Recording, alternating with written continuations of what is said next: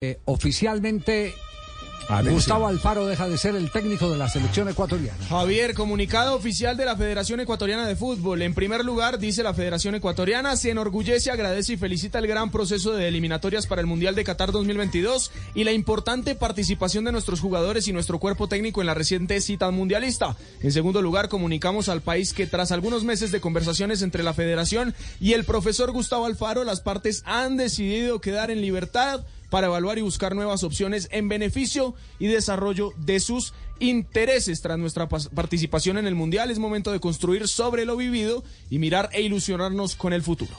Eh, esa relación se fracturó cuando, eh, sin consentimiento del cuerpo técnico, los directivos excluyeron a Castillo de la nómina de jugadores para el Campeonato del Mundo. Estaban en, eh, en España, ¿no? Ellos terminaron La, la, preparación en España después de un partido que hay, ya, ya, más adelante vamos a tener reacciones eh, con nuestros eh, colegas en Ecuador, porque ahí hubo un, un detalle, es la llegada de un nuevo miembro del cuerpo directivo a la Federación Ecuatoriana que llegó con unas teorías jurídicas que iban en contra de todas las investigaciones y fundamentos que se habían hecho internacionalmente, inclusive muchos de ellos por el propio eh, Gustavo Alfaro. Gustavo, bueno, no, no sobra decir, la hija de Gustavo Alfaro es eh, una eh, niña que trabaja para un bufete de abogados de Nueva York. Que mm, se especializan en temas internacionales y ellos habían hablado de que ese caso no iba a tener mayor repercusión porque ya era un caso juzgado. Eh, por lo tanto, el futbolista podría permanecer y eso no afectaría para nada a la selección ecuatoriana. Y eh, se empezó a deteriorar la relación justamente cuando los directivos eh, de manera unilateral prescindieron del jugador en medio de un proceso en el que todos estaban en comunión. Los jugadores lo querían, que Castillo siguiera, los del cuerpo técnico también, y, y ahí empezaron las diferencias. Hasta donde entiendo, también había diferencias con algunos acuerdos económicos que después algunos directivos han desconocido. Ese, ese es el tema eh, de la Federación Ecuatoriana de Fútbol. Nos vamos a este corte comercial, un minuto de noticias y ya tendremos reacciones sobre la salida de Gustavo Alfaro. Entonces, selecciones que quedan sin director técnico. Brasil, Uruguay y Ecuador. Y en este momento la selección ecuatoriana.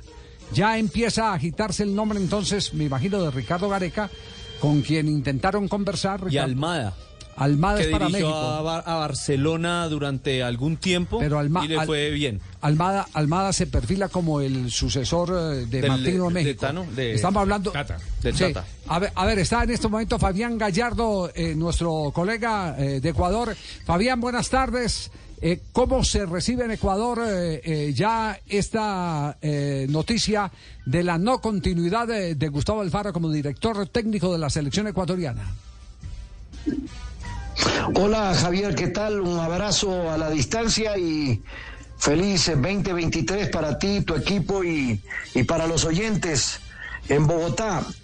Mira, te voy a, te voy a hacer muy directo.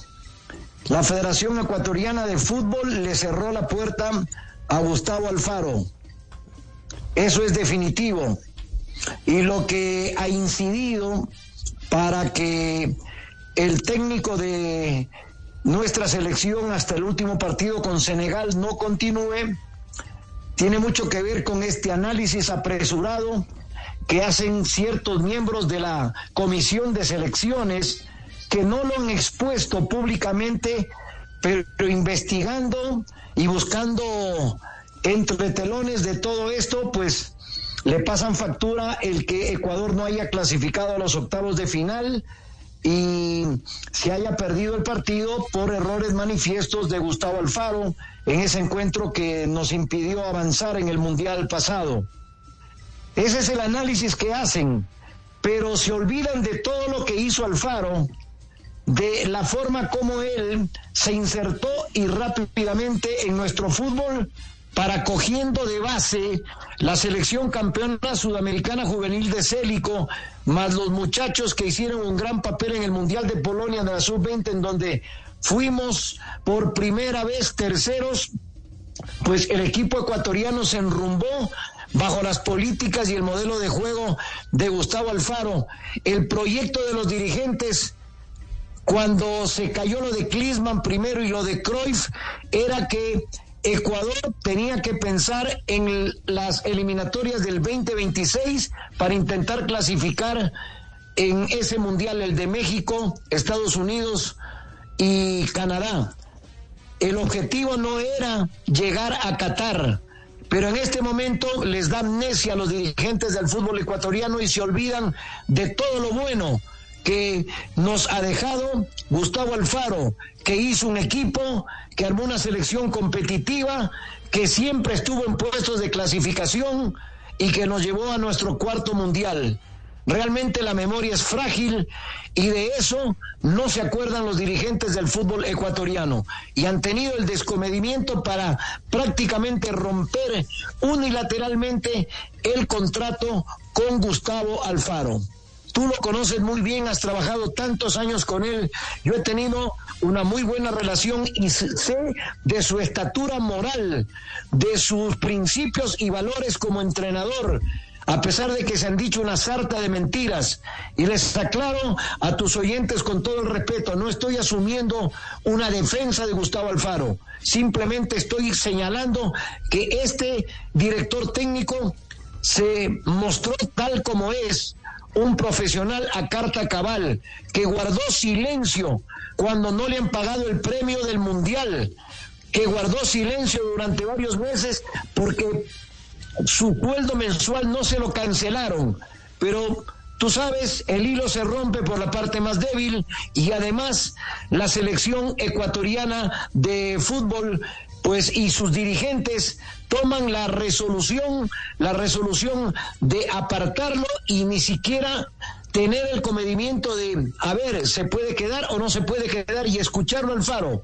Ellos unilateralmente tomaron la decisión y en las próximas horas va a salir un comunicado indicando que este con Gustavo Alfaro Ecuador no va a continuar, no va a continuar. Tiempo al tiempo, mi querido Javier Hernández Bonet allá en Bogotá. Eh, eh Fabián, eh, ¿se, ¿se, sabe cuál es el paso que a continuación darán los eh, dirigentes de la Federación Ecuatoriana? Ya venían conversando, se decía, se rumoreaba con Ricardo Gareca.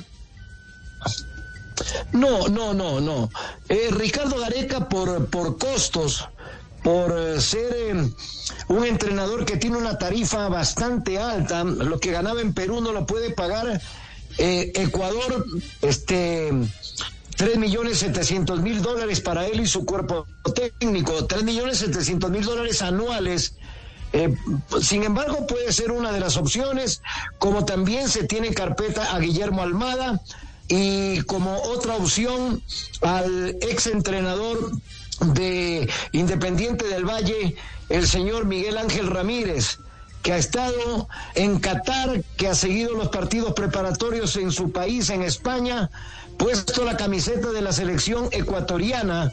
Y realmente eso, por lo menos yo no lo he visto eh, de, buena forma porque un profesional no debe manejarse de esta, eh, de esta manera. Él ha estado en los estadios de Qatar, puesto la camiseta de Ecuador y como tiene buenas relaciones con los directivos de su anterior club, pues hay mucha gente acá que dentro de la comisión de selecciones quieren que él sea el, el próximo seleccionador ecuatoriano de fútbol situación que en mi caso, y tengo el derecho de opinar como periodista deportivo, eh, no lo veo yo como para manejar la selección ecuatoriana a Ramírez, que después de irse de Independiente se fue al Inter de Brasil, luego al Charlotte de la MLS, y realmente eh, fueron dos fracasos consecutivos que tuvo este entrenador, que hace mucho tiempo no está dirigiendo en España, en donde lo conocen casi nada, y acá en Sudamérica, en donde este, hasta ningún club ecuatoriano ha pensado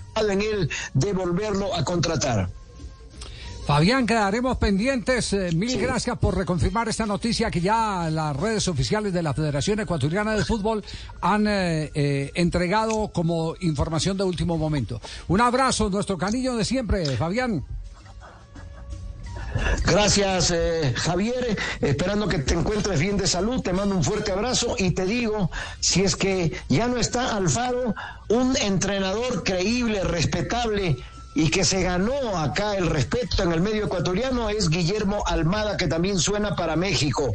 Guillermo Almada conoce muy bien el medio y es un entrenador que le haría mucho bien al fútbol ecuatoriano y ojalá que los dirigentes acierten y no se equivoquen y ojalá pudieran conseguir los servicios de Guillermo Almada. Un fuerte abrazo, Javier.